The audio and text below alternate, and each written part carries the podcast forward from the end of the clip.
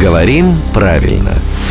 Здравствуйте, Володя. Доброе утро. С тех пор, как э, выяснилось, что кофе не только мальчик, но и не пойми что, ну, в смысле, э, когда стало понятно, что средний род слова кофе, это, в общем... Возможность. Когда я вас в этом убедил спустя несколько лет нашего, Да, да, нашего да, да, знакомства, да. У многих наших слушателей появился следующий вопрос. Не прошло и года.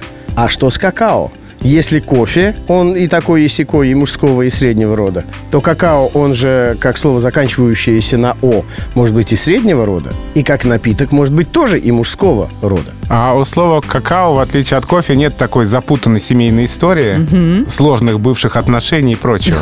Как у слова кофе, у которого есть предки в виде форм кофей и кофей, откуда и взялся это мужской род. У слова какао такого нет. И поэтому слово какао ничего не мешало стать словом среднего рода, а и ни у кого это не вызывает ни вопросов, ни возмущений, ни удивления. Нет, как видите, Ну, вызывает. вопросы вызывает, да, возмущение, удивление, требования, давайте сделаем так, чтобы какао было только мужского рода и никакого другого. Это у слова кофе особая судьба.